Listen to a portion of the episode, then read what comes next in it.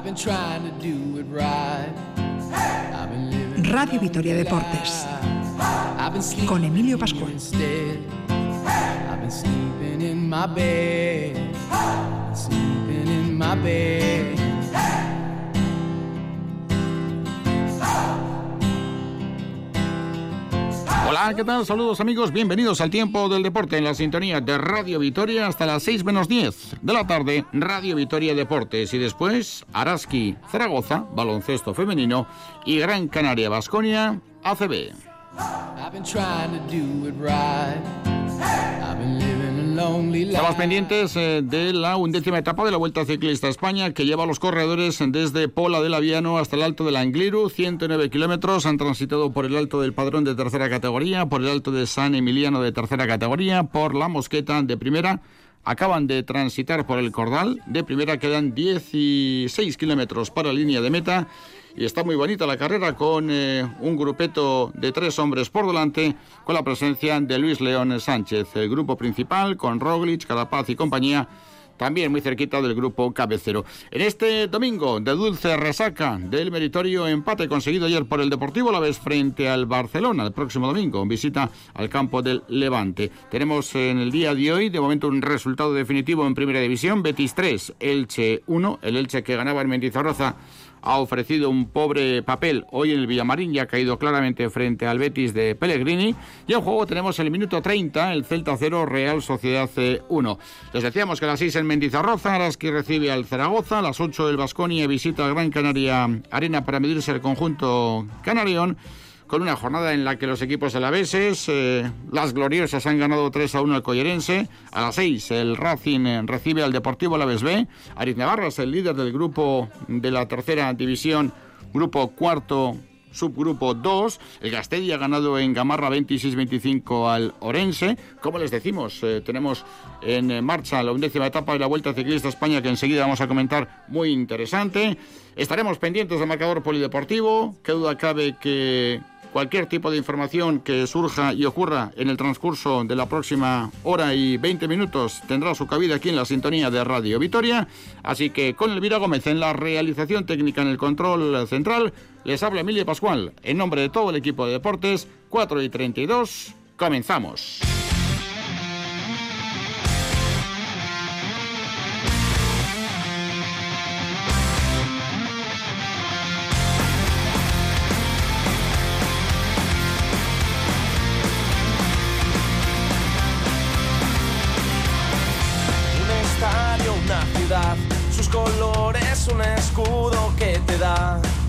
Fuerza para volver a animar el ambiente, respirar.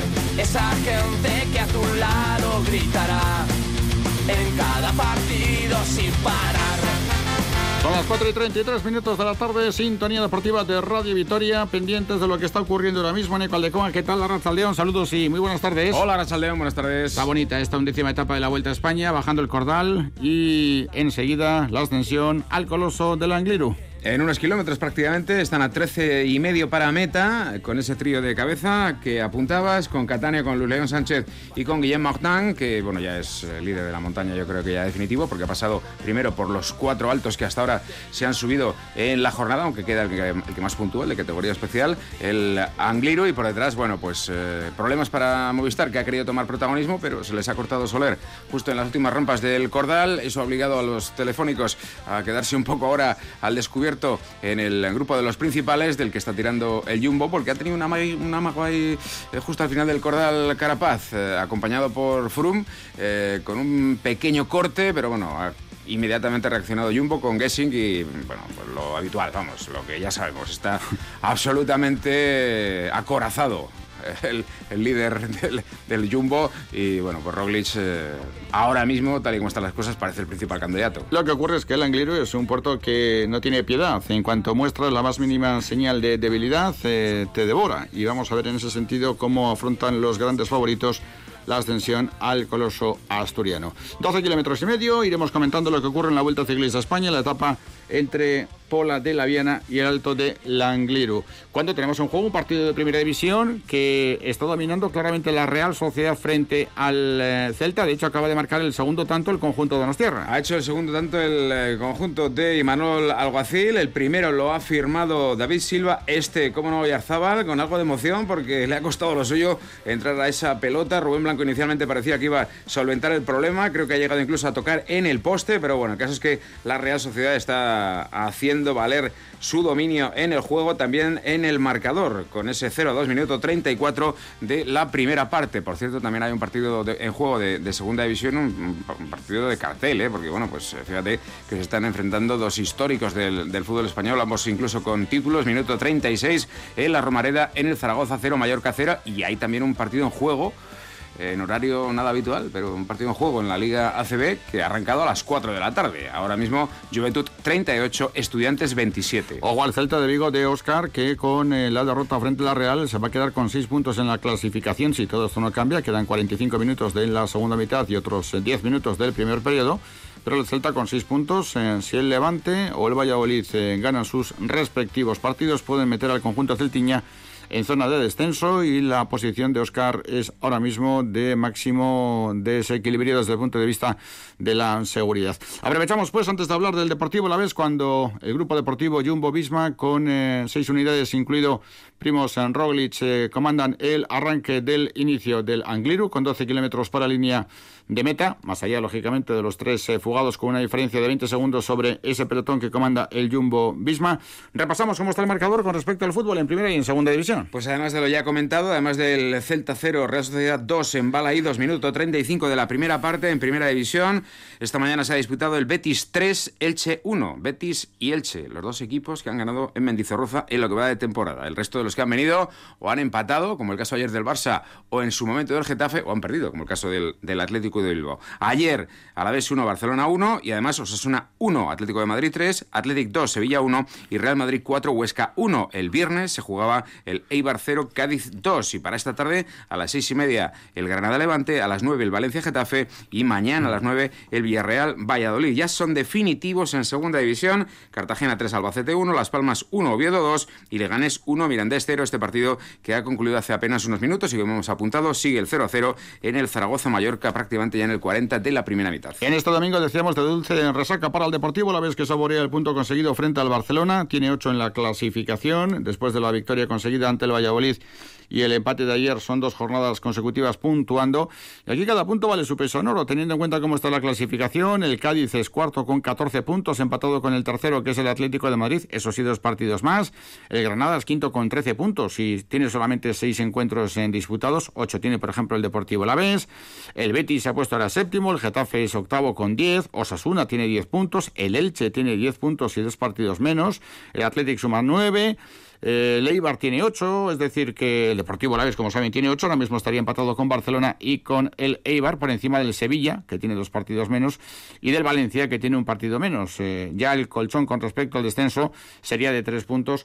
Por eso, y sobre todo teniendo en cuenta la entidad del rival, hay que poner en su justo valor, más allá de lo que aconteció futbolísticamente hablando, del dominio del conjunto culé en la segunda mitad, del buen dispositivo que preparó eh, Pablo Machín en el primer periodo, la relevancia que tiene sumar y las consecuencias que tiene no dejar pasar oportunidades ante equipos que en pura teoría te iban a robar los seis puntos en juego durante la temporada. Sí, además es que bueno vuelve a demostrarse que esto del fútbol profesional de rendimiento, es decir, de máxima exigencia como el fútbol en primera división, es cíclico, pero además en miniciclos, porque seguro que cualquier alavesista recuerda cómo estaba el equipo horas antes de jugar en Valladolid, con mucho miedo con sensación de incertidumbre y con, bueno, pues eh, cualquier cosa sobre la mesa en caso de que hubiera ido mal en Pucela, teniendo en cuenta que la semana siguiente, es decir, el día de hoy, llegaba el Barça a Vitoria. Pues bien, pues en esa situación primera de exigencia para el equipo azul responde con cuatro puntos, los tres del Zorrilla y el de anoche, conseguido con mucho sudor y con mucho mérito. Mérito fue la palabra que utilizó Machín, mérito y esperanza en el futuro.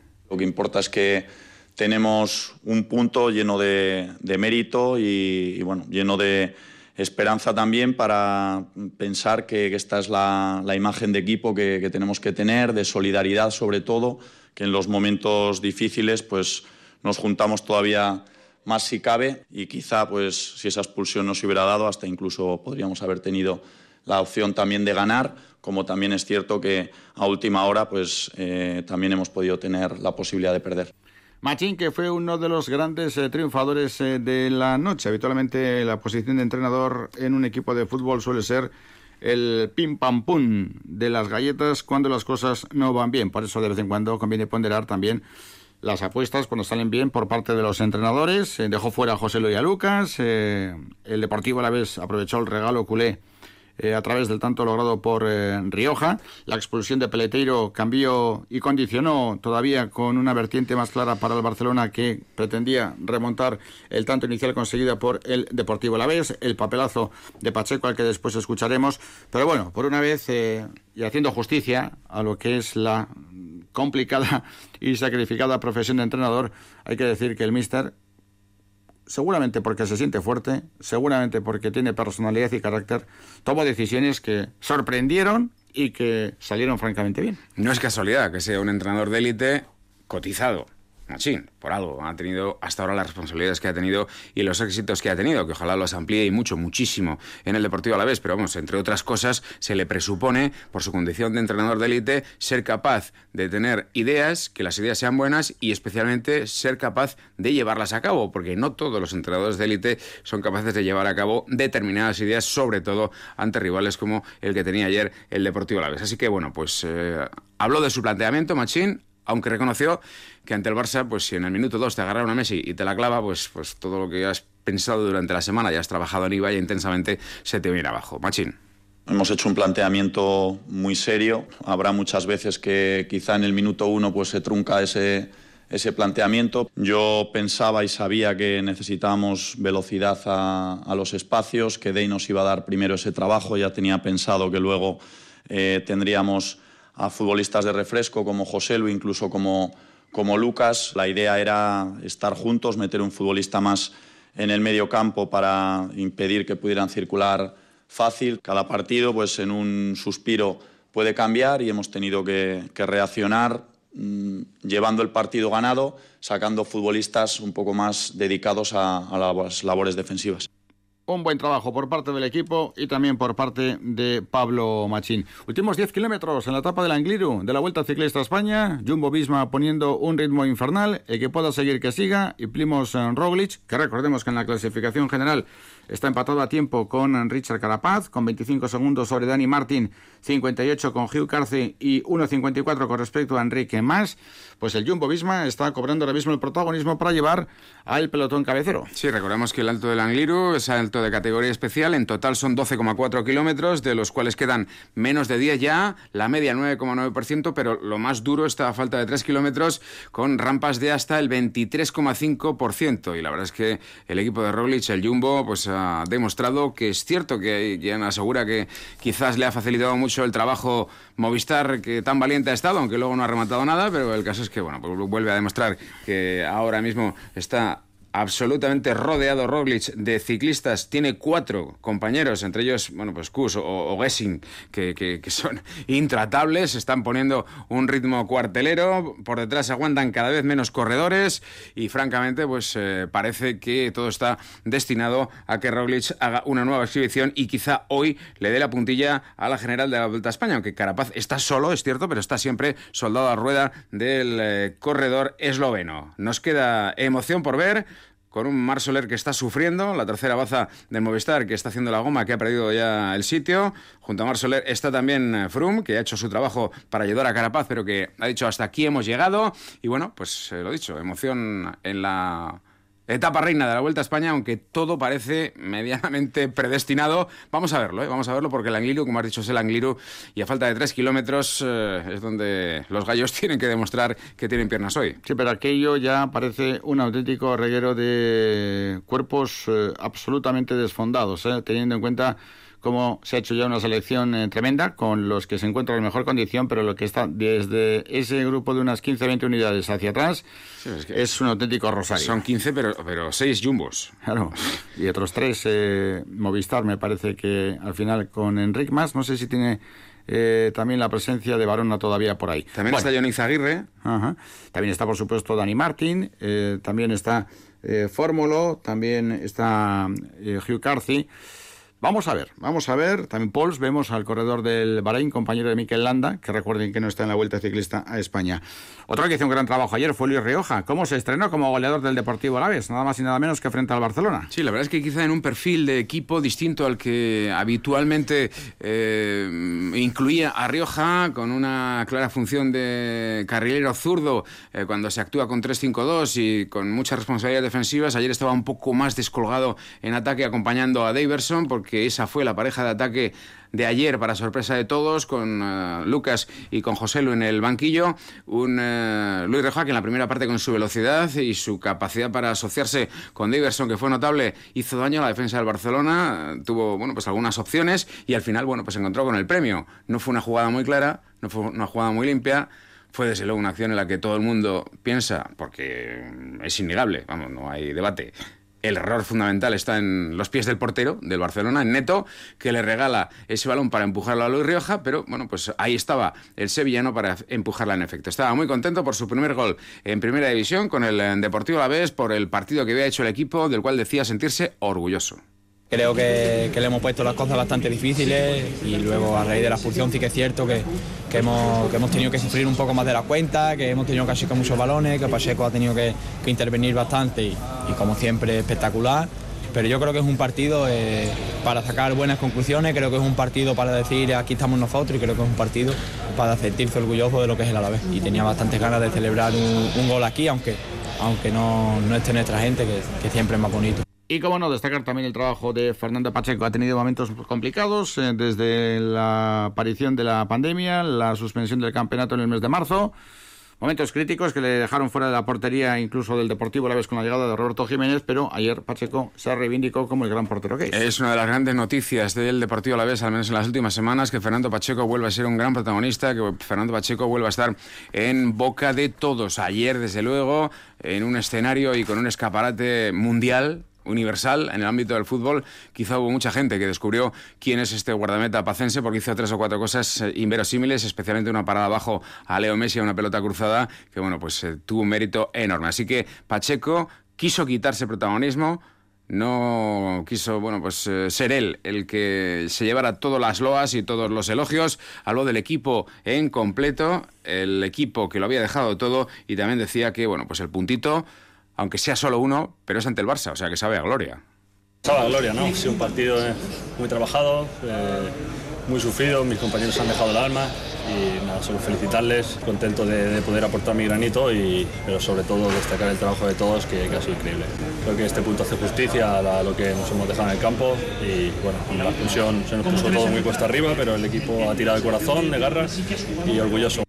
Pues felicidades a Pacheco, nos alegramos muchísimo por él. Llegamos al descanso del partido de fútbol que enfrenta al Celta con la Real Sociedad. Con 0-2 en el eh, marcador y con sensación de dominio, claro, de la Real Sociedad, que sigue en su momento dulce, a pesar de que el otro día, bueno, pues se encontró con la dura realidad en Europa, pero bueno, en Liga, desde luego, es el equipo de moda, el equipo líder y el equipo que, desde luego, encandila a todo el mundo porque da gusto verles. Ahora mismo tendría con esta victoria un punto más, con un partido más que el Real Madrid, sería primero en la clasificación. 7, 8 kilómetros en la etapa reina de la Vuelta Ciclista a España. Y cada vez el grupo cabecero tiene menos efectivos, eso sí, no cae nadie del Jumbo Visma, de los escuderos de Roglic, eh, son en efecto 7 kilómetros para llegar a la cima del Angueiro en la etapa reina de la Vuelta Ciclista a España y vamos a ver exactamente si alguien tiene piernas para moverse o valor para moverse que no sea del grupo Visma, porque a partir de ahí veremos cómo reaccionan los holandeses compañeros de Roglic. Aquí el problema es que si te mueves demasiado pronto, luego te mueven a ti pero en la clasificación general y te meten una placa bonita con unos eh, minutos prácticamente irrecuperables. Y Idurre Frías, ¿qué tal Arracha León? Muy buenas tardes. Arracha León, buenas tardes. ¿Te gusta el ciclismo, Idurre?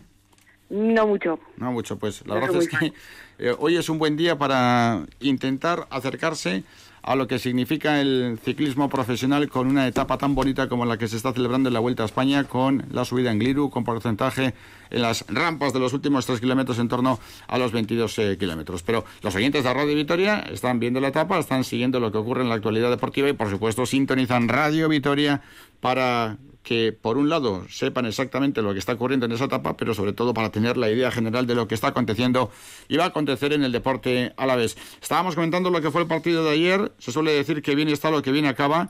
Y teniendo en cuenta que el punto es un buen final, pues eh, bien está, ¿no? Totalmente, ¿no? Yo creo que, que, es un punto que sabe a gloria, ¿no? Ya no solo por, por cómo se consiguió, sino por, por contra quién se consiguió, ¿no? Yo creo que cualquier, cualquier cosa que sea puntual contra un rival de, de esas magnitudes como es el Fútbol Club Barcelona, pues, pues bienvenido sea. Oye, eh, ¿qué es lo primero que pensaste cuando viste que Machín prescindía de Lucas y José Lu en la formación inicial frente al Barça? Hombre, pues, pues pensé que, que, estaba guardando efectivos para la segunda parte. Fue lo primero, lo primero que me vino a la cabeza. Sorprendida porque creo que, que no dejó a nadie indiferente esa decisión.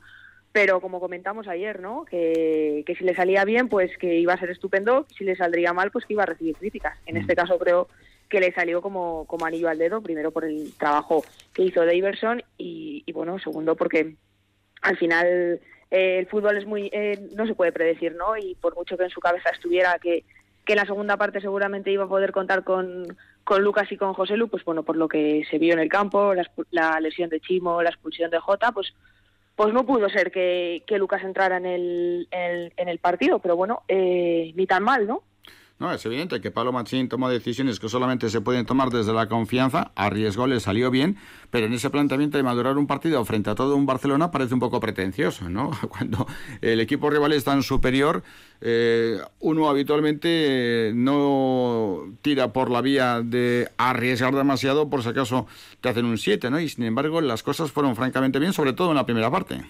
Totalmente, y además, bueno, pues fue un planteamiento valiente y bueno, y, sobre todo, pues de, querer llevar la iniciativa, sobre todo en el planteamiento, ¿no?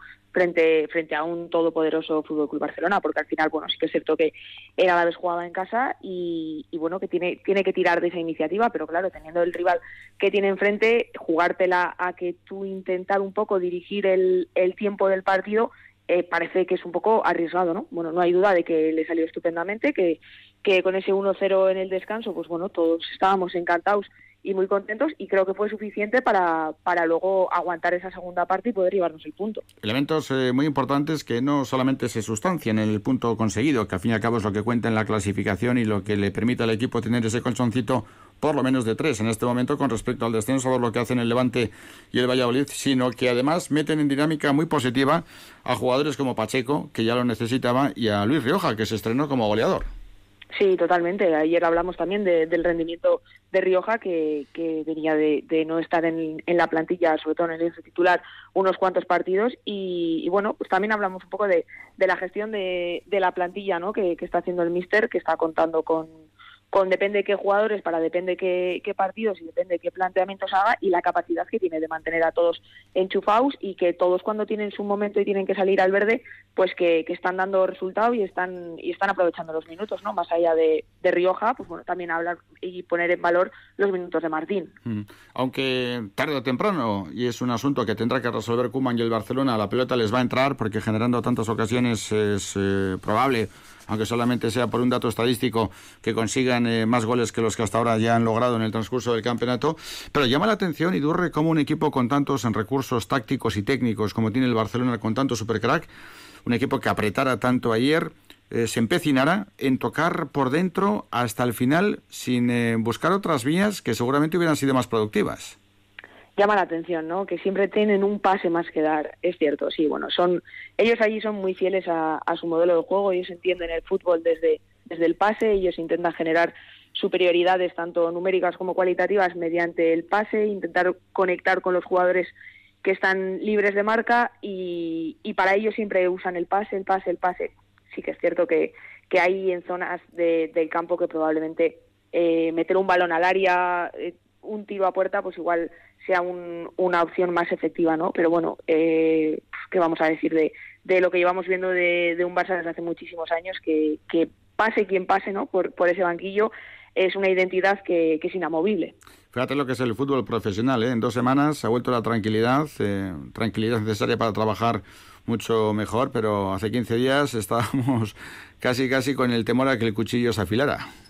Sí, es fútbol de rendimiento, ¿verdad? Bueno, yo creo que que hay que tener un poco los pies en el suelo, que ni cuando sacamos puntos somos tan buenos, ni cuando no los sacamos somos tan malos y nos vamos a ir a, segunda división como, como algún oyente de la cátedra comentaba hace 15 días. ¿no? Yo creo que bueno que esto esto es piano piano, que, que un resultado te cambia completamente eh, la semana que, y que muchas veces los resultados no, no van tampoco de la mano de, de lo que se ve en el campo ni del juego, ¿no?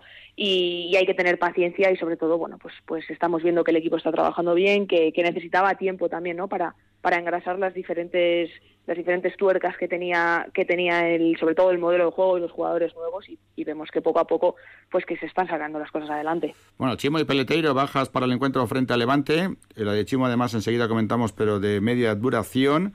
Esta tiene quizá mejor eh, respuesta en cuanto a la solución alternativa, que perfectamente puede ser Martín, que ayer lo hizo bien. Lo de Peleteiro es más complicado, es verdad que es solamente un partido porque es la sanción derivada de una expulsión, pero este futbolista no tiene un jugador claro que pueda hacer su trabajo, ¿eh?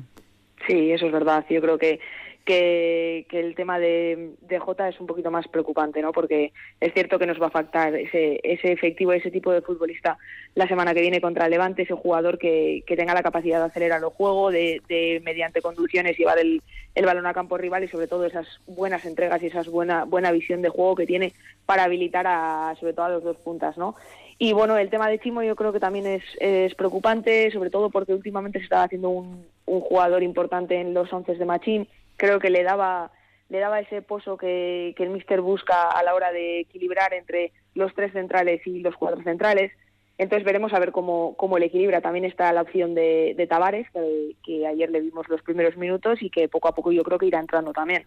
Será la próxima historia, el próximo domingo a las seis y media en el partido frente al Levante, seguramente en Oriols. Y Dorre Frías, como siempre, un placer, muchísimas gracias. Y uh, apúntate también a otros deportes, no solamente de fútbol, vive el hombre y la mujer. Hay otros deportes muy bonitos y muy interesantes. un abrazo. Otro, Agur. Gracias, Agur. Estaba preciosa la etapa de la Vuelta a España. ¿eh? Ya se ha seleccionado al límite el grupo de los favoritos. Quedan 10 en cabeza, restan 5,4 kilómetros. Ahora Roglic tiene tan solo dos compañeros. Bueno, tan solo. Está tirando Vingegaard. el 33% del, del, grupo de cabeza. está tirando Vingegaard, el danés, que se está sacrificando al límite porque una vez que se aparte el danés, eh, al que tiene es a Kus mm. para, para dar el último tirón. En ese grupo final están Vingegaard, Kus y Roglic por parte del equipo Jumbo. Está Dan Martin, al que se le ve muy suelto, con pinta de amenaza. Carapaz, Enrique Matthews Carty, Michael Butch, Bud Pauls y Alexander Blasov. Lamentablemente los últimos que se han cortado del grupo de los favoritos, que ya están poco a poco perdiendo cada vez más tiempo, son Mikel Nieve, Alejandro Valverde de la Cruz y también Johnny Zaguirre. Estos se han quedado, pero ya, ya digo, ahora mismo tan solo 10 en cabeza, con todavía dos escuderos, eh, Kus y Vingegaard, el líder Primo Roglic, pero con la sensación, no sé, así, mm, en la vista a la pantalla el que parece que está afilando el cuchillo es Dan Martín. Vamos a verlo. Mm. Quita uno porque eh, poco a poco Puls se iba quedando de ese grupo eh, cabecero. A ver, Blasov también, ¿eh? El control de Astana que va muy protegido, va muy tranquilito, va siempre con eh, la intención de no optar a la general tiene mucho tiempo perdido, pero sí la posibilidad de ganar la etapa. Decíamos Chimo Navarro, hemos conocido oficialmente la información, va a estar un tiempito fuera de los campos. No habla el parte médico oficial de plazo, de tiempo. Pero bueno, pues se puede hacer una interpretación, porque la información sobre el alcance de la lesión de, Chimo dice que el jugador granadino tiene una lesión de grado intermedio en el bíceps femoral de su pierna izquierda. Se va a plantear un tratamiento conservador una lesión de grado intermedio tratándose de algo muscular, pues te lleva entre 4 y, cuatro y 6 semanas, porque una micro rotura son 2-3, eh, una, rotura un poquito más grande de, mayores dimensiones eh, te, obliga a estar 4 o 6 para, para, tener garantías. Ojalá que se pueda recuperar muy rápido, porque como acaba de decir Durre, estaba poco a poco creciendo y mucho en el Deportivo la vez, no ya solo de labores defensivas, sino de vez en cuando también aventurándose a intentar ayudar en eh, las anticipaciones y en las salidas al contraataque. Nueve corredores en punta de lanza en la Vuelta Ciclista a España. Se queda Puls, que intenta hacer la goma. De momento, Roglic eh, con dos compañeros de equipo. Enric más eh, muy atento, pero no se le ve la mejor cara. También en Dani Martín con el gesto de sufrimiento, pero tampoco podemos descartar nada. Y Carapaz, que va solo, pero vaya usted a saber lo que pueda acontecer. Enseguida volvemos. Y ahora llegan las rampas del. Los últimos 3-4 kilómetros del 23%. Quedan 4,7 para meta. Tenemos baloncesto en juego. Enseguida estamos en Canarias, pero baloncesto en juego, un partido que ha arrancado a las 4 de la tarde. El encuentro que se está disputando en el Martín Carpena de Málaga y que de momento lleva claramente. En, perdón, en el eh, Palacio Olímpico de Badalona y que por el momento lleva cómodamente Adelante el equipo ordinegro. Juventud 51, Movistar 33. Recordamos que esta tarde a las 5, es decir, ahora mismo arranca el San Pablo Burgos Fuenlabrada. A las 6 y media se juega el Valencia Real Madrid. A las 8 el Barça Tenerife y el Gran Canaria Vasconia. Y hasta ahora son ya definitivos. Esta mañana el Unicaja 82, Obradoiro 76. No se ha jugado el Andorra Zaragoza. Ha sido aplazado porque el conjunto del Principado tiene en principio hasta cinco positivos. Hoy se han conocido tres más que se unen ya a los anteriores. Entre ellos está, lamentablemente, Ivón Navarro. Y además de estos resultados, también son definitivos el Manresa 94, Bilbao 78 y Betis 74, Guipúzcoa 62. Yo creo que todos los profesionales que dan todo lo que tienen para que su trabajo quede lo mejor posible se merecen eh, todo lo que cobran y mucho más. Eh, pero si hablamos de ciclismo, la verdad es que desde el primero hasta el último, con todo lo que sufren, se merecen claramente el salario que reciben en cada una de las etapas. Y si una de ellas es la que hoy se está celebrando, con 4,4 para meta, con el Angliru como protagonista, pues todavía con doble razón, porque la épica es lo que estamos viendo con ese grupo deportivo Jumbo Visma, con Dani Martin, con Enrique Mas, con eh, McCarthy, con eh, Blasov, ese grupo de 8 o 9 unidades, Carapaz que van a buscar la victoria, no solamente de la etapa, sino quizás establecer alguna diferencia con respecto a la general. Sí, la verdad es que parece que está sufriendo Carapaz, aunque habrá que ver lo que hace el ecuatoriano y uno se pasma viendo las imágenes y sobre todo se congratula de que estando a 1 de noviembre esté como está. 19 grados de temperatura y 2 kilómetros por hora de viento. Eh, en un día normal, en esa altitud, en el Angliru, en noviembre... Porque hubieran, hubieran llegado tres. Estamos hoy con 19 grados. La verdad es que es una pena que las circunstancias sanitarias no permitan que haya gente viendo la etapa en, directo, porque habría sido un espectáculo tremendo. Como espectáculo tremendo, esperemos que ofrezca el Vasconia en Canarias. Estamos allí, son las 5 eh, y 1 minutos, una hora menos, y aquí sí que es procedente, en la comunidad canaria, donde se encuentra nuestro compañero en video especial de Radio Vitoria, Ricardo Guerra. Ricardo, ¿qué tal? Arrachaldeón, buenas tardes. Hola, ¿qué tal? Muy buenas tardes, Emilio. Otro tema recurrente es la temperatura. Aquí tenemos 19, en Canarias por ahí andará la cosa mejor, quizá, ¿no? Sí, aquí, aquí un poquito mejor. Aquí yo creo que eso es eh, algo que se mantiene a lo largo de, todo el año, independientemente de la estación en la que nos encontremos. Pero sí que es cierto que durante estos días ha apretado un poquito más. ¿eh? Ayer, eh, por ejemplo, me hablaba la taxista que me trajo hasta el hotel que habían sobrepasado los 30 grados. Habían llegado a los 32, 33. Hoy un poquito más suave, se ha quedado unos 26, 27. Bueno, es lo lo que tiene también esta maravillosa isla, todas en general, ¿eh? en, las Islas Canarias, que vengas eh, a la época que vengas a, lo largo del año, pues siempre te vas a encontrar más o menos lo mismo. Mira, ya establecemos una comunicación con la península de Florida y también estaban con 32 grados. El cielo con panza de burro y mucha humedad. O sea que mm. una temperatura muy parecida a la que también se suele observar en las eh, Canarias. Aplazado el Andorra-Zaragoza. El Burgos va a jugar con seis fichas profesionales y el Gran Canaria Vasconia, que como venimos comentando, ha rozado el poste.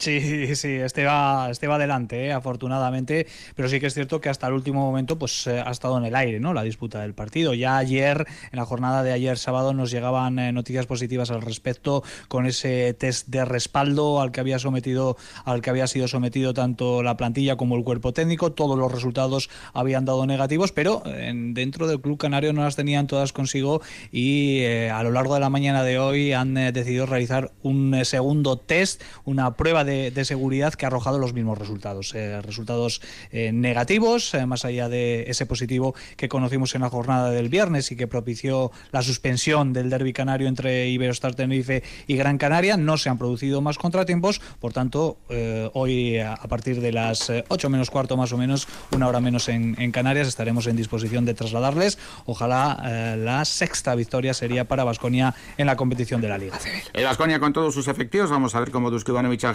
sonado los eh, ecos de la derrota frente al Barcelona de una forma tan eh, llamativa y el Gran Canaria con los problemas que ya venimos comentando, aunque, bueno, con una plantilla que no parece que tendría que estar donde está, con seis derrotas consecutivas y además de palo, 92-60 frente al Burgos, 88-71 con el Zaragoza, 65-90 con el Madrid, 94-68 con Estudiantes, 80-84 con Unicaja y 75-85 con el Obradero. Pero como decía Profi Fisac, aquí lo que manda es el resultado. Sí, y algo raro yo creo que debe de estar pasando en ese vestuario, ¿no? Incluso aquí los eh, medios de comunicación que siguen muy de cerca la actualidad eh, del conjunto canario hablaban de que, bueno, pues algunos jugadores eh, no están muy de acuerdo con los sistemas del técnico segoviano. por Fifisac, bueno, pues no sabemos em, al 100%, ¿no? Que, que, puede haber de cierto en, estas afirmaciones, pero está claro que, que el Gran Canaria, a priori, con el roster que tiene, con los jugadores que tiene su plantilla, eh, pues eh, está para mucho más ¿no? de lo que está demostrando, con una única victoria, como bien has comentado. Además, llegó en la jornada 1 frente a Bilbao Basket. Eh, a partir de ahí, todo han sido derrotas en la Liga CB, seis consecutivas. Es cierto que en la Eurocup le va algo mejor, con un balance 3-1, pero en la competición doméstica está dejando una imagen bastante negativa en cada una de sus comparecencias. Ya lo comentábamos este mediodía. Si quitamos al colista, el GBC, la CUNSA GBC, que bueno pues eh, le está costando muchísimo ¿no? en su regreso al ACB pues el Gran Canaria es el peor equipo ¿eh? en valoración por ejemplo en anotación eh, también en lo que se refiere a la captura de los rebotes yo creo que estos números reflejan absolutamente lo que lo que está haciendo hasta la fecha el conjunto de, de pero si miramos jugador a jugador tiene algunos muy interesantes el jugador franquicia el más importante sin duda es Matt Costello el norteamericano que está afrontando su segunda temporada en el Gran Canaria, que está realizando unos buenos números, pero no solo se queda ahí, un buen fichaje, por ejemplo, el de Frankie eh, Ferrari, procedente del Manresa, que hizo una buena temporada pese a la lesión, Andrew Albisi, otra de las incorporaciones, eh, hablamos también, por ejemplo, está Okoye, buenas temporadas también en, en ACB, en definitiva que la plantilla parece bastante equilibrada a priori, así que, bueno, pues todo esto nos lleva a pensar, Emilio, que eh, pueda estar pasando algo raro dentro de ese vestuario. A las 8, el luego te escuchamos. Gracias, Ricardo. Saludos y buenas tardes. Buenas tardes, Agur. Agur, son las 5 y 6 minutos. Los petardos a tope ahí en la etapa reina de la Vuelta a España. Ha atacado Enric Mas, se está quedando Dani Martín y el Jumbo Visma que intenta neutralizar. Y ahora va Carti, ¿eh? Va Carti detrás de Enrique Mas, el corredor de Education First. Da la sensación de que está sufriendo Roglic, ¿eh? Porque iba, vamos, prácticamente sin cadena. Su compañero, Sepp Kuss, eh, parecía que iba a tapar el hueco que había abierto Enrique Mas, el corredor mallorquín de Movistar, pero desde luego el Loveno le ha dicho a su compañero quieto parado, quieto parado porque me están sacando de punto. También Dan Martin y Carapaz se han quedado a rueda de el líder Roglic. Eh, apoyados por el trabajo de Kus, pero Enrique Más muy valiente, es el primero que ha atacado, restan 2,8 para el final, tiene apenas 25 metros de ventaja, pero claro, 25 metros con el 20% de desnivel, hay que, hay que sacarlos. Carti que va a buscar a intentar cerrar el hueco con Enrique Más, por detrás Blasov también está intentándolo en las peores rampas del Angliru, pero Roglic ha mostrado una pequeña debilidad. Está recibiendo una ayuda inestimable de un corredorezo como es. Las diferencias son muy pequeñas, pero ahí va Enrique Mas intentando acabar de rematar el trabajo de Movistar de las últimas semanas y de las últimas jornadas que no ha tenido premio. El que antes decíamos tenía mejor pinta, que era Dan Martin, es el que ahora más fastidiado. Todavía quiero ver a Roglic dar latigazo final en los últimos dos kilómetros. Al loro, porque el nivelazo es eh, tremendo. No sé si tan mal como los corredores ahora, pero por Fifisac no se está divirtiendo mucho este año en Canarias. ¿eh? Sí, la verdad es que bueno, pues eh, es un equipo siempre atractivo. El Gran Canario, con grandes resultados, además duplicando competición europea. Y bueno, pues al menos en liga no le está yendo nada bien, de manera que hay, bueno, pues tambores de guerra en torno al equipo amarillo, se hablaba de la continuidad de Porfi eh, de que podía ser cesado, bueno, pues no ha habido previa como consecuencia de lo que fue la anulación, el aplazamiento del derby canario ante el equipo de Tenerife, no ha habido previa para este partido para evitar bueno, pues males mayores con relación al tema de la, contaminación y de la pandemia y de, los posibles contagios. Pero sí que nos hemos quedado con la rueda de prensa anterior al no derbi canario, es decir, la rueda de prensa que dio por Fifisac en lo que era la víspera de la disputa del choque ante el Tenerife que finalmente no se pudo celebrar. Y ya en ese momento, bueno, pues se advierte, se corta con un cuchillo la tensión y el problema que tiene el técnico del Gran Canaria que esta tarde se mide a Basconia. Y es que, fíjate, empezaba la rueda de prensa tomando la palabra Fisac, no dejó que le preguntaran inicialmente, dijo... Señores, a los compañeros de la prensa, si ustedes van a hacer alguna pregunta sobre mi futuro, háganla ya, porque luego queremos hablar de baloncesto. Primero, si tienen alguna pregunta respecto a mi futuro, que la hagamos al principio, para después centrarnos al máximo en un partido importantísimo como es el que tenemos, ¿vale? Es evidente que soy el responsable de este mal inicio de temporada. Aquí no vale ahora mismo, no es un momento de llorar ni es un momento de tristeza. Si, si hay que tomar algunas decisiones, las tienen que tomar y la primera cabeza que tiene que ser, tiene que ser la mía. No nos vale con lo que estamos haciendo. No vale al entrenador con lo que está haciendo. Lo que está haciendo le tiene el último puesto. Primero me parece lo más lógico que, que la gente piense y que la gente critique al entrenador. Es que yo lo haría. Si yo estuviera fuera y tendría Gran Canaria con unos seis, lo haría. A mí no me tiene que defender en este sentido nadie. Un poco más, necesitamos un poco más. Y no pierdan ni medio gramo, ni medio momento de pensamiento en ayudar al entrenador. Que no, que no. Que esto es Gran Canaria. El entrenador da lo mismo.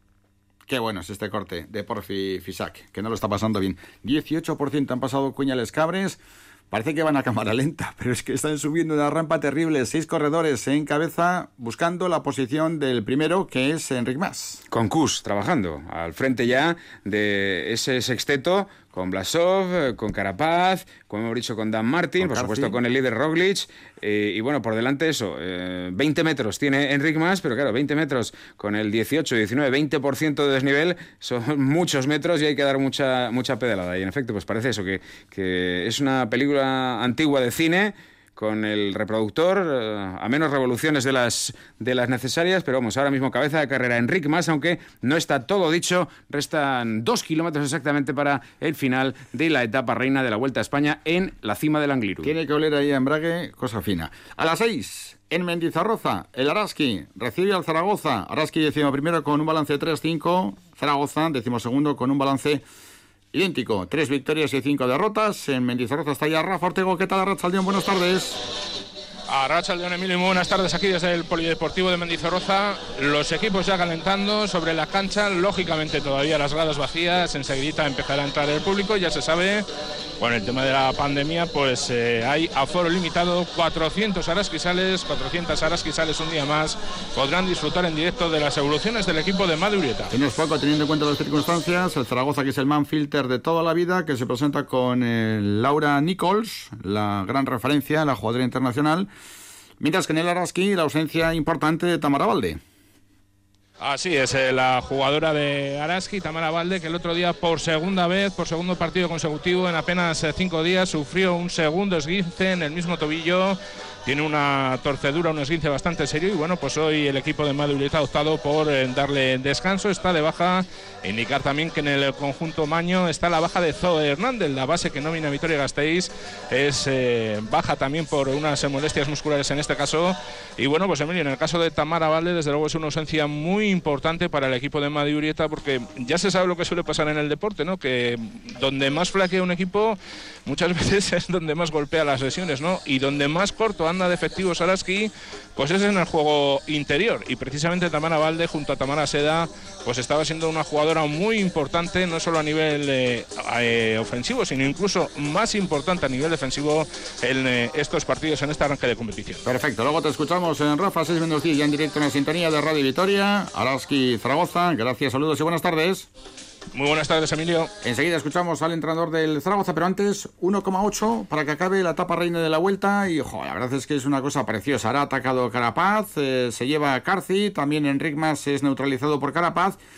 Y Seth Kurs, que tiene que tirar de Roglic, que muestra alguna debilidad. Roglic, en efecto, está mostrando debilidad. Lo ha olido Carapaz, que va buscando el maillot rojo en la cabeza de la carrera ahora mismo para intentar llegar arriba del Anglilu en la primera posición y sumar no ya solo unos segundos a Roglic, sino incluso también la bonificación. Carapaz que ha conseguido alcanzar a Enrique Mas. También está con ellos Carci, es el trío de cabeza ahora mismo. Por detrás Blasov y también Dan Martin se han marchado inicialmente de los Bisma con Kus que sigue trabajando para intentar arrastrar a un Roglic que ya digo parece que está teniendo alguna dificultad. Son apenas 10 segundos de ventaja, 12 ahora de Carapaz con respecto a Roglic, pero vamos, ya digo que eh, están yo creo que están viendo la cara del esloveno los que le acompañaban porque le están saliendo todos, ¿eh? todos hacia adelante. Ahora también le abandonan tanto Dan Martin como Blasov, que no parecen tener demasiadas fuerzas. Un kilómetro y medio, primeros momentos en los que estamos viendo a Roglic con debilidad y un Carapaz muy valiente, dejándolo todo, no obteniendo demasiada renta por el momento, pero queda kilómetro y medio. Bueno, ¿qué nos ha dicho el segundo entrenador del eh, Zaragoza que se enfrenta al Araski dentro de 45 minutos? Pues ha hablado de manera muy elogiosa del equipo de Madurieta de cara al choque que va a arrancar en unos minutos y que también en unos minutos escucharemos en directo desde Mendizarroza. Es José Carlos Marco, miembro del cuerpo técnico que dirige Carlos Iglesias. Araski es un, un rival muy, muy exigente con muchas jugadoras españolas experimentadas en la liga, pues como puede ser, por ejemplo, Ana Cruz, eh, Tania Pérez, Tamara Valde, Laura Quevedo. Entonces, yo creo que además su entrenadora les exige un tipo de juego que a nosotros nos ha causado problemas en, las últimas jornadas. Pues eh, equipo es un equipo que aprieta muchísimo el balón, aprieta las líneas, es capaz de presionar a toda pista. Entonces, para nosotros va a ser una dura prueba de fuego de estar concentradas, de no perder balones eh, que no tenemos que perder y luego ser capaces de llegar organizadas en ataque para poder jugar como equipo. Entonces yo creo que para nosotros es una prueba muy exigente para ver de verdad eh, a qué nivel estamos. ¿A qué nivel estamos? Decía el segundo entrenador del eh, Zaragoza rival de Aras, que marcado el tercero la Real frente al Celta de Oscar, que no sé yo qué futuro va a tener a partir de la jornada de hoy. Un Celta que se va a quedar con seis puntos. Y William José ha hecho el tercero. William José. Y buen estreno por parte del Engastedi, que ha ganado a un rival complicado como es el Orense en, Gamarra, en un partido muy bonito también. Con emoción, porque el Gastedi parecía que lo tenía hecho y al final se ha complicado. El equipo gallego ha estado muy cerca de dar la vuelta en Gamarra esta mañana. Debut en la división de honor B en casa del equipo de Miguel Beltrán. Victoria Gastedi 26, eh, Campus Orense 25. El técnico del equipo rojinegro del Gastedi nos habla de lo que ha sido el partido y de lo contento que estaba por su primera victoria como local. 50 minutos nuestros de posesión total nuestra y luego los últimos 20 minutos como pues un poco la falta de ritmo, la falta de partidos. Yo creo que teníamos el partido controlado hasta los últimos 20 minutos que igual nos hemos ido un poco con algunos errores principiantes que hemos realizado, pero bueno, muy, muy a gusto, yo creo que no hemos merecido la victoria, aunque haya sido por un punto. A nosotros nos viene muy bien para, iniciar este, esta temporada en Gamarra. Último kilómetro, en la etapa reina de la Vuelta a España, se ha escapado McCarthy y es un auténtico rosario, pero fíjate la cara que tiene McCarthy, cómo está sufriendo. No sé yo si va a llegar, ¿eh? porque por detrás viene Enric Mas, viene Blasov, Mientras que el que sigue sufriendo, vamos a ver el tiempo que cede, yo creo que no va a ser mucho, es Primoz Roglic, que está regulando para no llegar desfondado, porque tampoco Carapaz anda sobrado. Sí, la verdad es que Kus está haciéndole una labor impagable, porque es que el americano del Jumbo está en todo momento pendiente de que no le pierda rueda Roglic, eh, que por momentos ha parecido que estaba eh, a punto de reventar, pero bueno, pues está manteniendo, está regulando la distancia. Es cierto que puede acabar perdiendo en torno a 40-45 segundos, quizá, aunque habrá que ver la recta final y bueno, el que va mm, hacia adelante con todo es eh, Carci. También ahora Carapaz quiere intentar abrir la brecha con respecto a Roglic para hacerse con el maillot rojo y en medio está Enric Mas eh, junto a Blasov, que vamos a ver, son los que se van a acabar jugando la posibilidad, la posibilidad de la victoria de etapa, 700 metros para el final. Enric Mas con todo hacia adelante, a su rueda el eh, corredor ruso del Astana. Blasov y yo creo que ahora ya está más cerca el británico de Education First, eh, Carci, de ganar porque ya han superado las eh, rampas más difíciles y yo creo que sí, que tiene la etapa nombre y apellido Carci, el corredor de Education First y lo que queda por ver es la distancia que va a quedar entre más Carapaz y Roglic en estos últimos metros. Recordamos que en la clasificación general Roglic eh, está en el tiempo de Carapaz, eh, le mete 25 segundos a Dan Martin, 58 a Hugh Carthy, que parece que es el que va a ganar, Sí, sí, y Carthy. 1.54 a Enric Mas, eh, con lo cual se va a comprimir un poquito más la clasificación. Es probable que Carapaz coja el maillot en rojo con unos segunditos sobre Roglic, teniendo en cuenta todo lo que queda, la cronómetro, etcétera, pues eh, vamos a ver una semana preciosa. Llega a Carthy con la victoria para el corredor del Grupo Deportivo Education First. Eh, Carthy, recordamos, 58 segundos mantenía sobre Primos Roglic, que transita junto a Kus y a Dani Martin, que finalmente está a rueda del maillot en rojo. Va a entrar en segunda posición Blasov a 16, 16 segundos con más, a 17 y Carapaz. Pues nuevo líder, Carapaz. Eh, Carapaz, nuevo líder. Esas 17 segundos ahora mismo son 26. Una diferencia de 9 segundos de Carapaz eh, sobre Primos Roglic. Serán eh, 34 con respecto a Dani Martin y será en torno a 39-40 segundos con relación a Carci. Todo va a quedar en un pañuelo con lo que es el Angliru, con lo casi de la etapa. Fíjense cómo queda todo ahí reducido a la mínima expresión, pero chapó, un espectáculo descomunal el que hemos visto en esta etapa reina de, la Vuelta Ciclista a España. Sí, la verdad es que Carci ha demostrado al final ser el más fuerte porque ha hecho hueco en, eh, los últimos metros eh, con un Enrique Más que lo ha dado todo, el Mallorquín lo ha dado todo, ha intentado hacer, bueno, el trabajo una vez más eh, espectacular de su equipo Movistar, pero que no les ha rentado para acabar ganando la etapa y bueno, pues también Carapaz que ha contado al final con la ayuda de Froome como único aliado, pues eh, al menos ha conseguido el momentáneo premio de ser líder de la Vuelta Ciclista a España, aunque con lo que queda contra el reloj la semana que viene, pues no lo va a tener fácil el ecuatoriano, pero bueno, ahí le queda el maillot rojo, que seguro que también es importante para él y para su equipo. Una etapa preciosa. 5 y 20 minutos, una parada muy breve y vamos adelante porque nos espera un director deportivo aquí en la puerta del estudio central de Radio Vitoria.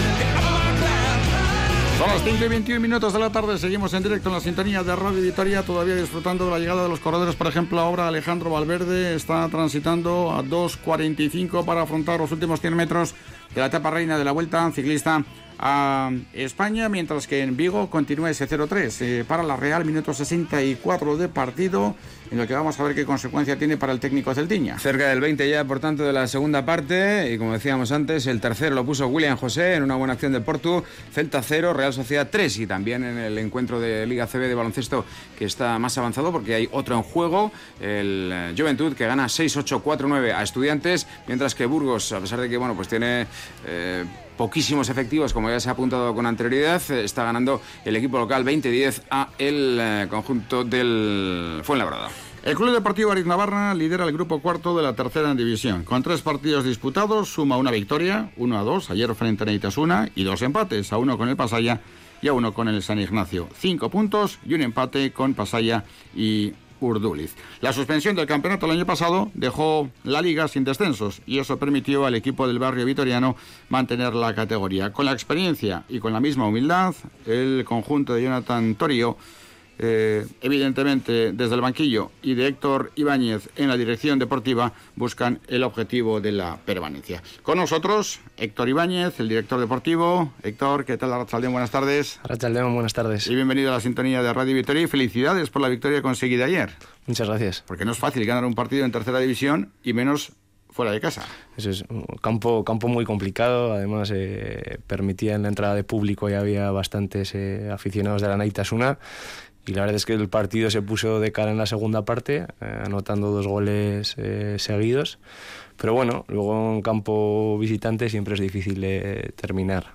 Bueno, acaba de comenzar la liga y lógicamente esto todavía tiene mucho camino por recorrer, ¿no? Pero disfrutemos el momento y ser líderes en el grupo en el que están el Vitoria, el Santurci, el Sani o el Vasconia, pues lógicamente es un motivo para estar orgulloso, ¿no? Sí, así es. Eh, para nosotros estar en tercera división es un premio y ahora bueno estamos disfrutando mucho de, cómo el equipo está compitiendo y cómo el equipo está consiguiendo sacar puntos, pues eh, como decías, en campos muy difíciles. También es cierto que como consecuencia de la pandemia está todo un poco alterado, ¿no? Porque hay equipos con tres partidos, otros con dos y hay otros incluso con uno.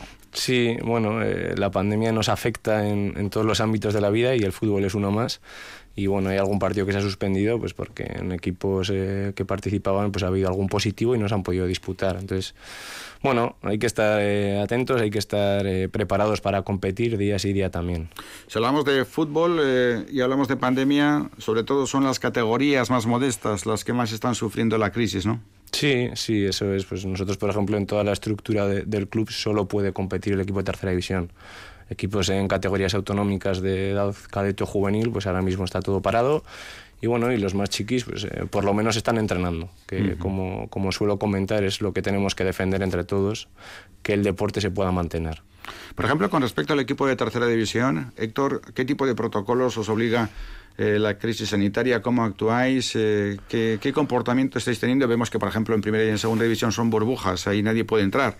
No te puedes imaginar. Eh, Eneco te lo podría eh, describir punto por punto los microdetalles que se producen. Ayer, por ejemplo, entraron unos por un lado y otros por otro, para luego en el campo estar todos juntos. Sí, bueno, son al calentamiento llamó la atención. asociadas a, lo que es el fútbol super profesional, ¿no? Al calentamiento entraron, en efecto, los eh, jugadores del Barcelona por el túnel tradicional, vamos a decir, mientras que los jugadores del Deportivo Alavés aparecieron en el césped por una de las bocanas que hay en los vértices, es decir, la que conecta el césped con el aparcamiento. Así que mm, por lo menos hasta el inicio del partido no compartieron túnel, que tampoco lo compartieron, porque primero sale el Alavés, luego sale el cuarteto arbitral y luego sale sin tener contacto cercano, porque es muy estrecho, lógicamente, el túnel, el Fútbol Club Barcelona, entre otras muchas cosas. Por ejemplo, bueno, pues eh, todos los eh, empleados de lo que sea en eh, el campo de Mendizorroza que tienen una mínima posibilidad de entrar en contacto, aunque sea a media distancia con los jugadores, todos tienen que pasar prueba PCR.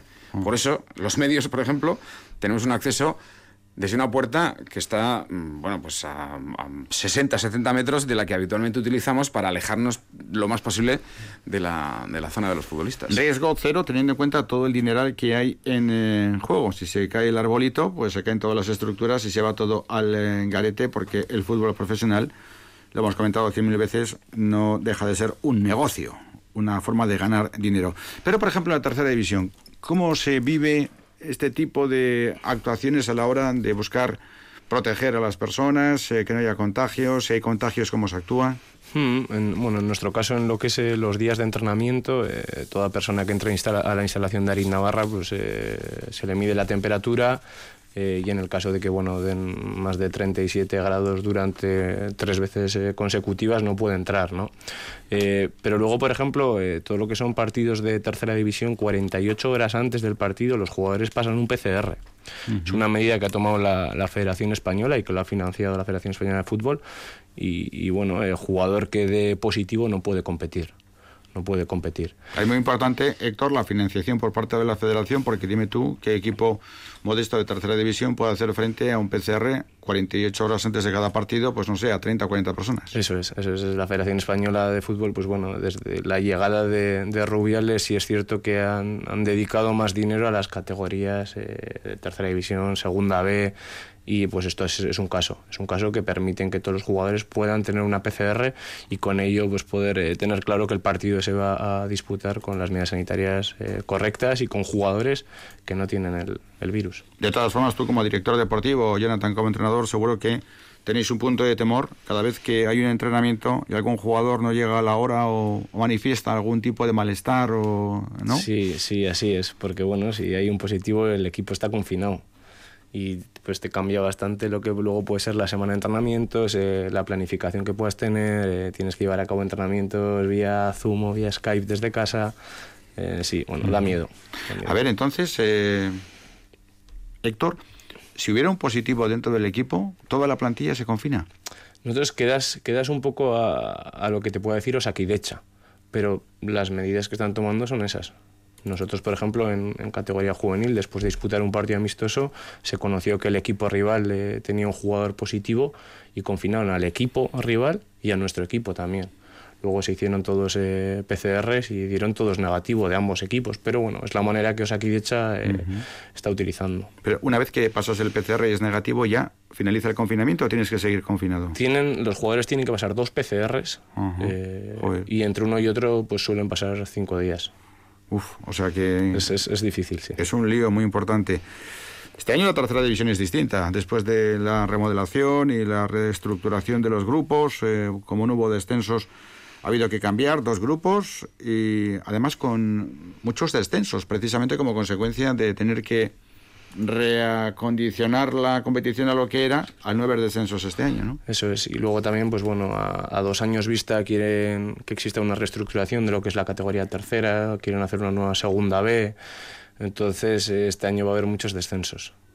Por eso es muy importante sumar todo lo que se sume ahora. Eh, va a haber dos fases. La primera fase es la que tenéis que intentar librar entrando en el grupo de arriba para salvar la categoría ya dentro de tres meses prácticamente, eso ¿no? Es, eso es. Eh, es muy importante los puntos que se están sumando ahora. Eh, si te consigues posicionar en la parte alta de la tabla, ya salvas el descenso. Mm.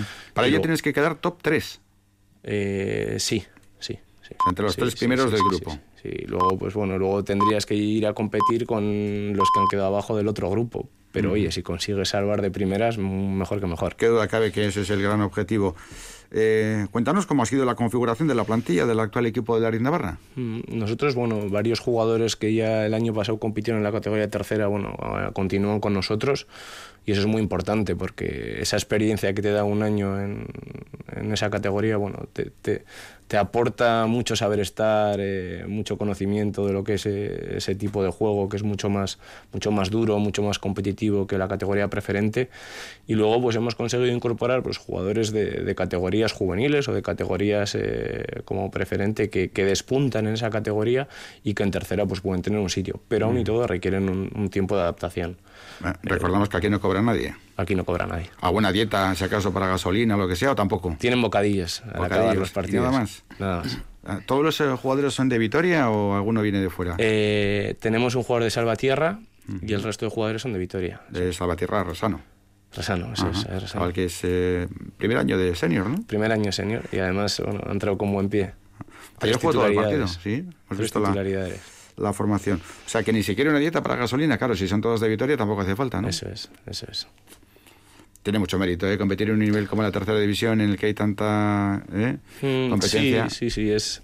Joder, al final compites contra equipos que, que a los jugadores les dan unas primas, les, dan dinero, eh, con muchísimas facilidades en cuanto, a, en cuanto a entrenamientos, en cuanto a estructuras.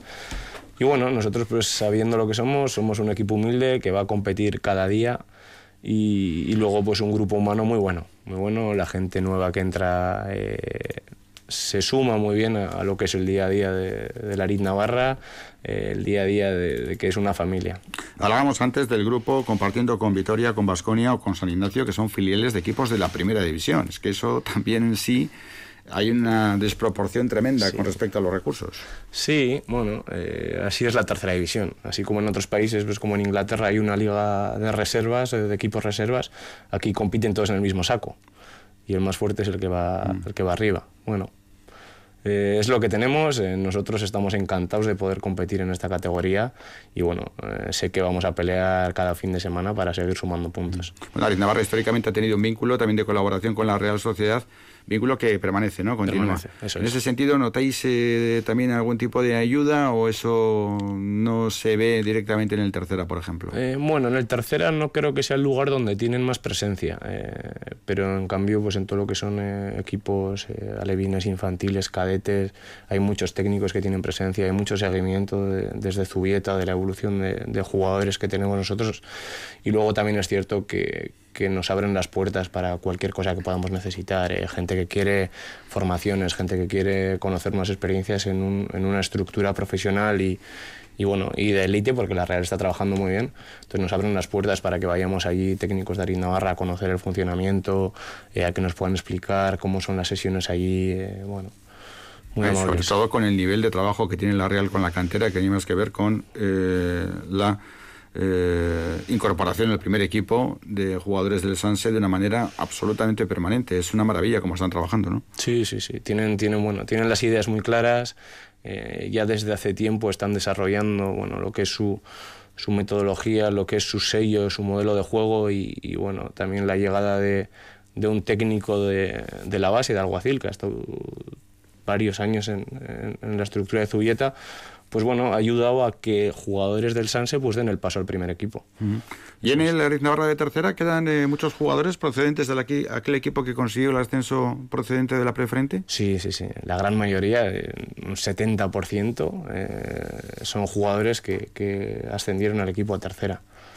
Eh, y esos entendemos también procedentes de las categorías inferiores del propio club, ¿no? Sí, sí. eh, aquel año lo que se intentó fue eh, volver a llevar al, a, al Arid Navarra a jugadores que habían estado en la estructura del club, que habían estado en juveniles, que igual habían estado años atrás en el equipo de preferente. Y entonces, bueno, desde formar un núcleo duro de jugadores con, con una experiencia en el Arid Navarra es desde donde estamos creciendo. Y las incorporaciones que están entrando ahora, pues bueno, eh, como te decía anteriormente, pues se han adaptado muy bien. Muy bien. Héctor, hablamos de un equipo de barrio, en el mejor sentido de la palabra, del barrio de Ariz Navarra. Eh, y habitualmente la implicación de los aficionados es muy importante, ¿no? En ese sentido, ¿cómo estáis llevando eso de la presencia de aficionados en el campo? ¿Es posible? ¿No es posible? ¿Habéis metido un porcentaje? ¿Nada? Nada. A día de hoy eh, y con las herramientas que tenemos nos es muy difícil. Eh, al final requiere mucho personal para organizar entradas, para organizar el propio graderío. Eh, y sí es cierto que lo estamos valorando porque queremos que, que la gente de Arid Navarra, que la gente del barrio eh, vuelva al campo de fútbol y sobre todo ahora que no puedes asistir a, a Mendizorroza, no puedes asistir al Bues Arena, pues bueno, si podemos darle ahí un lugar en el que volver a- a sentir lo que es un partido en directo, volver a sentir los goles. Eh, bueno, estamos, estamos trabajando en ello, sí. Eh, hay que recordar que la pandemia ha terminado con la competición de la tercera para abajo, es decir, que no hay ni preferente, ni primera regional, ni división de honor juvenil, ni división de honor nacional, ni Liga Vasca Cadete, ni Liga Vasca Juvenil y, por supuesto, ninguna competición territorial. Esto va a hacer mucho daño al fútbol base porque se entrena, es verdad, en condiciones difíciles, pero no se compite. Y cuando no hay competición, la motivación para el entrenamiento es distinta. Sí, ahora, ahora los entrenadores bueno, tenemos un reto, un reto nuevo. Al final ahora, por ejemplo, hay que diseñar entrenamientos donde los grupos son estancos de seis jugadores. Eh, tienes que generar una implicación y una, y una motivación en el jugador diaria, no teniendo la competición el fin de semana. Entonces, bueno, tenemos que, hacerles ver que todo ese entusiasmo que ellos, que ellos buscan en la competición lo pueden llevar a cabo en el día a día, porque sigue siendo un año para mejorar. Aunque no haya competición de por medio, el entrenamiento es donde más horas, eh, donde más horas estás eh, jugando. La competición son dos horas, entrenando estas seis aproximadamente. Bueno, pues vamos a enriquecer al jugador con sesiones de entrenamiento y ahí es donde los entrenadores pues tenemos que superarnos. Pero también es cierto que si esto no mejora y no hay competiciones, sobre todo estoy pensando en División de Honor Juvenil, que ahí no está David Navarra, ni en Nacional, pero sí, por ejemplo, en Liga Vasca, eh, hay una limitación que tiene que ver con la edad que el futbolista tiene, ¿no? Si no se reanuda la competición, habrá jugadores que seguramente habrán perdido ya a medio plazo un año su carrera deportiva. Sí, sí, a nivel competitivo sí. Y a mí me da, pues, eh, obviamente pena porque hay jugadores que es o tienes ese año en cadete vasca, por ejemplo, y ya no vas a poder disfrutar de esa categoría, ¿no? Eso es. Eh, bueno, eso nos ha tocado, contra eso no podemos competir. Eh, tenemos, como te he dicho, y, y soy muy, muy testarudo con ello, enriquecer las sesiones de entrenamiento. Con las condiciones que tenemos no podemos hacer que el jugador sea de la edad que sea porque no haya competición desperdicie los entrenos. ¿no? Fíjate, con todo lo que ha costado hacer el nuevo campo, resulta que cuando está hecho no se puede aprovechar en la medida que se pudiera eh, utilizar, ¿no? De todas formas, ¿cómo os habéis adaptado al nuevo campo que tuvo esa polémica, ¿no? En la construcción con respecto a las distancias y a las medidas. Bueno, pues es una polémica eh, que se basa en, en, el mínimo que requiere pues, la línea de banda hasta donde está la, la valla. ¿no? Eh, el, el, campo tenía un metro y medio, pero bueno, por aumentar la seguridad lo han querido reducir en un metro, ¿no? Eh, lo que es la distancia dentro del campo. Bueno, el, el que haya nueva, nueva hierba ayuda, ayuda porque tienes más claro cómo va a botar el balón, un pase a raso va raso. Eh, no vota. No, no. vota. Pero bueno, ya de por sí el campo de pues es difícil. Aquellos petaches ya son historia. sí, ya son, ya son historia. Ya, ya, peleamos por ello porque las condiciones eran, eran muy malas. Y todavía hay algún campo aquí en, en Álava que, que requiere y necesita pues una, una modificación. No sé si es momento de pedirlo, porque la verdad es que se necesita dinero para otras tantas partidas que seguro son más importantes. Pero bueno, yo, yo espero que llegue, eh, pues, eh, porque seguro que todos podemos competir y entrenar en mejores condiciones. Mm. Desde lo personal, Héctor Ibáñez, ¿cómo estás llevando la experiencia como director deportivo en tercera con el Ariz Navarra? Bien, bien. Eh, bueno, yo desde el trabajar mucho y, ir aprendiendo, porque todos los días se genera un aprendizaje, se genera una experiencia que te hace crecer, eh, bueno, pues vas conociendo también muchas maneras de trabajar, vas conociendo a muchas personas que, te enriquecen, a muchos jugadores ¿no? que, que desde el punto de vista de la experiencia en la competición también te pueden aportar. Bien, yo creo que, que la Navarra está creciendo, que la Navarra está haciendo un trabajo eh, muy importante con lo que es el jugador de, club. Con el jugador de Arin Navarra está mejorando mucho en el día a día. Y bueno, ese es el camino que creo que, que tenemos que, que, seguir llevando, que es entrenar bien, que es eh, educar a, a, los jugadores, eh, es educar a las familias, que digo yo, y soy muy, soy muy pesado. entonces, bueno, estoy, estoy contento. En ese sentido, ¿mantienes contacto directo con la Real Sociedad a nivel de reuniones de cuerpo técnico? Bueno, nosotros eh, tenemos un, contacto que es bueno, José Luis Aguirre, que es un poco el responsable de lo que son clubes, clubes externos a, la Real Sociedad, y luego pues en función de, la etapa con la que queramos estar en contacto, pues hablamos con una persona u otra, eh, pero hay una muy buena comunicación con ellos. Ahora mismo el caladero fundamental de la Navarra a la hora de incorporar jugadores y pensando en el primer equipo, incluso en el Liga Vasca y tal, lógicamente tiene que ser Vitoria, ¿no? Sí, sí, sí, sí, sí. O Álava. Eh, Álava. Eh, al final los pueblos cercanos pues también eh, son vistos por, por, gente del club que se encarga de, de ver jugadores, de captar jugadores. Eh, el caladero del equipo de tercera división son jugadores que finalizan su etapa juvenil y que han destacado en equipos juveniles de Álava y jugadores que destacan en categoría preferente. Mm. ¿Entiendes que el fútbol a la vez da para cuatro equipos en tercera división? Urgachi, Ariz Navarra, Sani y Vitoria, con los matices de Sani y Vitoria como filiales es importante el matiz que, que tú marcas. Eh, pero bueno, yo sí creo que cada vez el, fútbol en Álava está mejorando. Eh, yo creo que desde, desde que el Alavés entra a... Bueno, entra con yo creo que algo más de más herramientas, eh, más capacidad económica, entra a ayudar a lo que son los clubes a la vez, no en nuestro caso, ¿eh? porque nosotros, como bien hemos dicho antes, eh, funcionamos con, con, la Real Sociedad, pero bueno, sí le da más valor a, lo que es un club como el Aurrera, a lo que es un club como el Betoño, y luego pues los colegios también, San Viator, Urgachi, están consiguiendo sacar equipos que inician lo que es su crecimiento desde un, bueno, un grupo de amigos y que luego acaban compitiendo, acaban compitiendo muy bien. Eh, también hay varios equipos en cadete vasca a la vez, eh, en tercera. Bueno, creo que estamos dando pasitos. La tercera genera gastos como arbitrajes, viajes, no es una competencia tuya, que bastante tienes con lo tuyo en el capítulo deportivo, pero ¿te parece que, en, equipos como Ariz Navarra, aunque está un poco ahí a paraguas de la Real, pero por ejemplo Urgachi, también está la Castola, pero, eh, ¿es sostenible la tercera división desde el punto de vista económico? Hombre, la tercera división te, te, te, da un dinero. Te da un dinero por competir, por estar en la categoría y con eso, si, si tú no pagas sueldos a los jugadores, cubres el año. Cubres. Entonces, bueno, está bien. Claro, en el caso de la Linda Barra, como no paga a sus jugadores, evidentemente el gasto en concepto de plantilla es menor. Pero en tercera hemos visto que hay equipos que tienen jugadores que son mil euristas, que para este nivel competitivo es muchísimo. Sí, eh, bueno, aparte de los filiales, que como hemos dicho antes es, otro mundo, eh, luego tienes equipos muy buenos, Santurchi, eh, tienes al Portugalete que ha ascendido, ascendido el año pasado, tienes al Sestao, tienes clubes con una potencia y una capacidad económica enorme, mm. enorme, donde y, y, su objetivo es estar en segunda B. Entonces, bueno, están en tercera porque en segunda vez entran todos, pero, pero eh, tienen, tienen mucho dinero, tienen muchos recursos, tienen mucha capacidad también para, para atraer jugadores. Eh, pues bueno, eh, jugadores de incluso de Cantabria que van a, van a Vizcaya, clubes guipuzcoanos que firman gente de Navarra. Bueno, si hay dinero, pues la gente se mueve. Cuéntanos, Héctor Ibáñez, ahora mismo director deportivo, háblanos de ti. ¿Con qué recorrido llegas a la dirección deportiva de la Isla Navarra?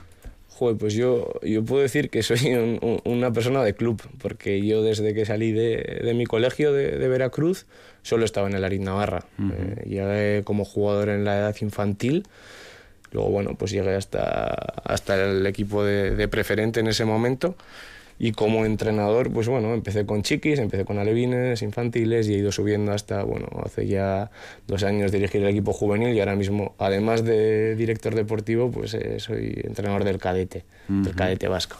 Entonces, bueno, ahí es donde me he desarrollado, he crecido mucho también de la mano de la Real Sociedad, eh, porque, bueno, trabajo con ellos a nivel de, a nivel de captación, a nivel de, bueno, elaborar informes de, jugadores. Y, y, bueno, ese ha sido un poco mi, mi desarrollo como, como persona de fútbol. ¿Y dónde te ves dentro de 5 o 10 años? No sé, no, sé. Eh, me, gusta, me gusta entrenar, me gusta eh, bueno, coordinar o, bueno, eh, conseguir que, que, el club siga la línea que yo quiero que siga. Eso me parece importantísimo, tener claro hacia dónde queremos ir y luego pues dar los pasos necesarios para llegar a ello. Entonces, bueno, estoy conociendo nuevas, nuevas situaciones, estoy conociendo y sintiendo nuevas experiencias que todas me enriquecen, pero no sé hacia dónde continuaré. El próximo fin de semana otro clásico de la tercera división, el Sodupe. Eso es, eso es. Eh, el Sodupe que ya el año pasado también estaba en la parte baja de la clasificación y sí es cierto que con el...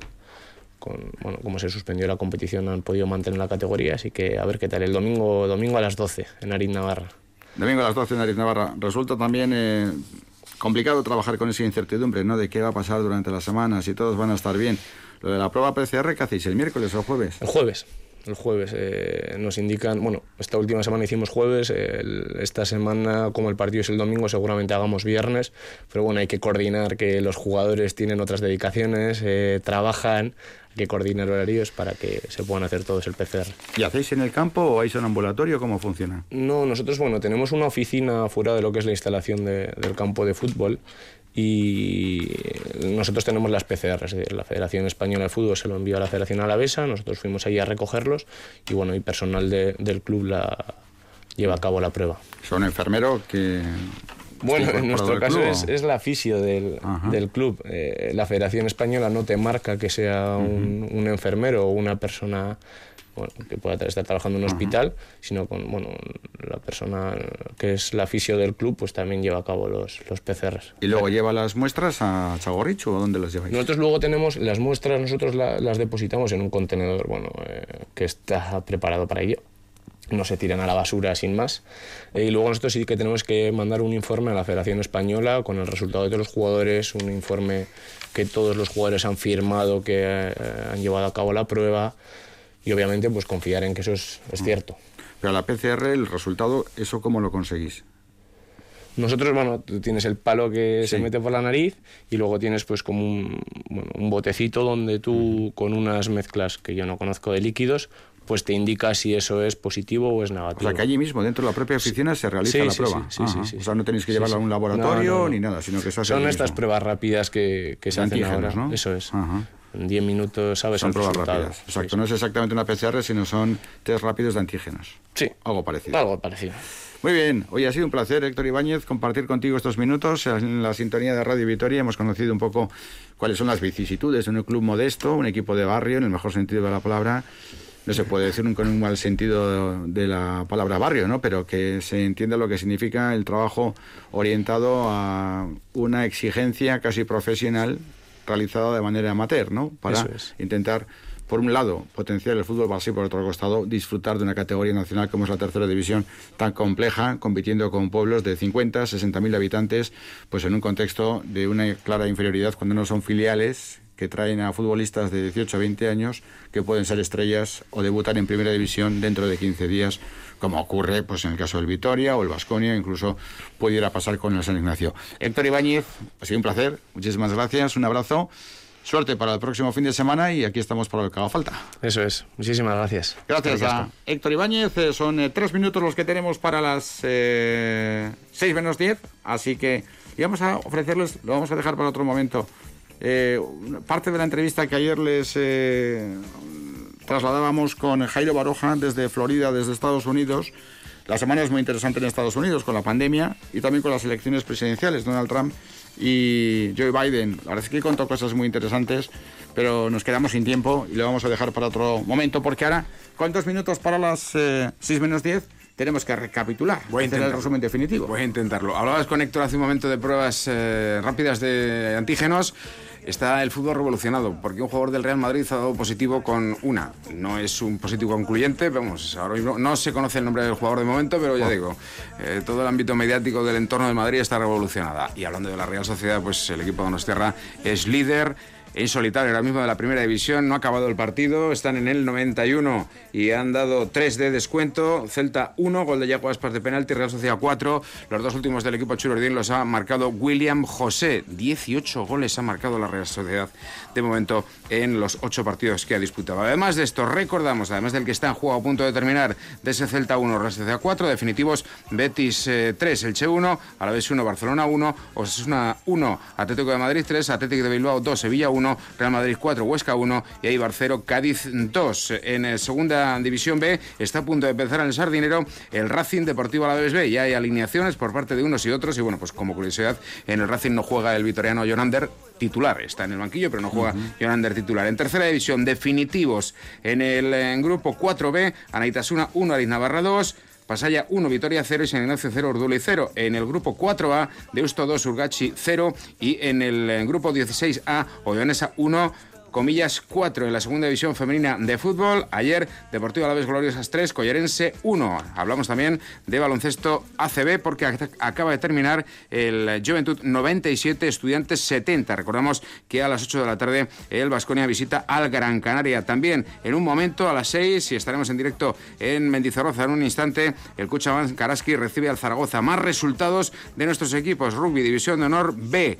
El debut en Gamarra con victoria para Gastedi, Gastedi 26, Campus Orense 25. En baloncesto en silla de ruedas, Serviges Buscos 25, Vital Susenac 50 en el arranque de la división de honor. Y otra de las grandes noticias del fin de semana la ha protagonizado Martín Fiz, el vitoriano de 57 años. Ayer en Madeira se proclamó campeón de Europa de maratón, de media maratón, en la categoría de corredores de 55 a 59 años. Para correr esa media maratón, Martín Fiz invirtió una hora 19 minutos 8 segundos 3 minutos 38 por kilómetro. Así que Martín Fiz, campeón de Europa de media maratón en su segmento de edad. Todo ello, bueno, pues eh, en un ámbito además eh, geográfico tan bonito como es Madeira en... Eh, ese territorio portugués. Y acabamos en la Vuelta a España, la victoria conseguida por McCarthy en una etapa espectacular. ¿Cómo queda la clasificación? La etapa con victoria para Hugh Carthy, el británico de Education First, a 16 segundos han entrado juntos Blasov de Astana, Enrique Mas de Movistar y Carapaz, el corredor de Ineos, mientras que Roglic ha entrado quinto a 26 segundos. La general, después de esta etapa del Angliru, con Carapaz como nuevo líder, Roglic segundo a 10, Carthy candidato Tercero con 32 segundos perdidos. Cuarto Dan Martín, 35 segundos más. Y Enrique Mas, eh, quinto, se queda a 1.50. Pues nada más, lo tenemos que dejar aquí. Son nueve minutos y medio para las eh, seis de la tarde. A partir de ahora, baloncesto con el encuentro de Liga Femenina que va a enfrentar a Araski con el Zaragoza y después Liga CB entre Gran Canaria y Vasconia. Por nuestra parte, nada más. Ha sido un placer. Un saludo. Buenas tardes.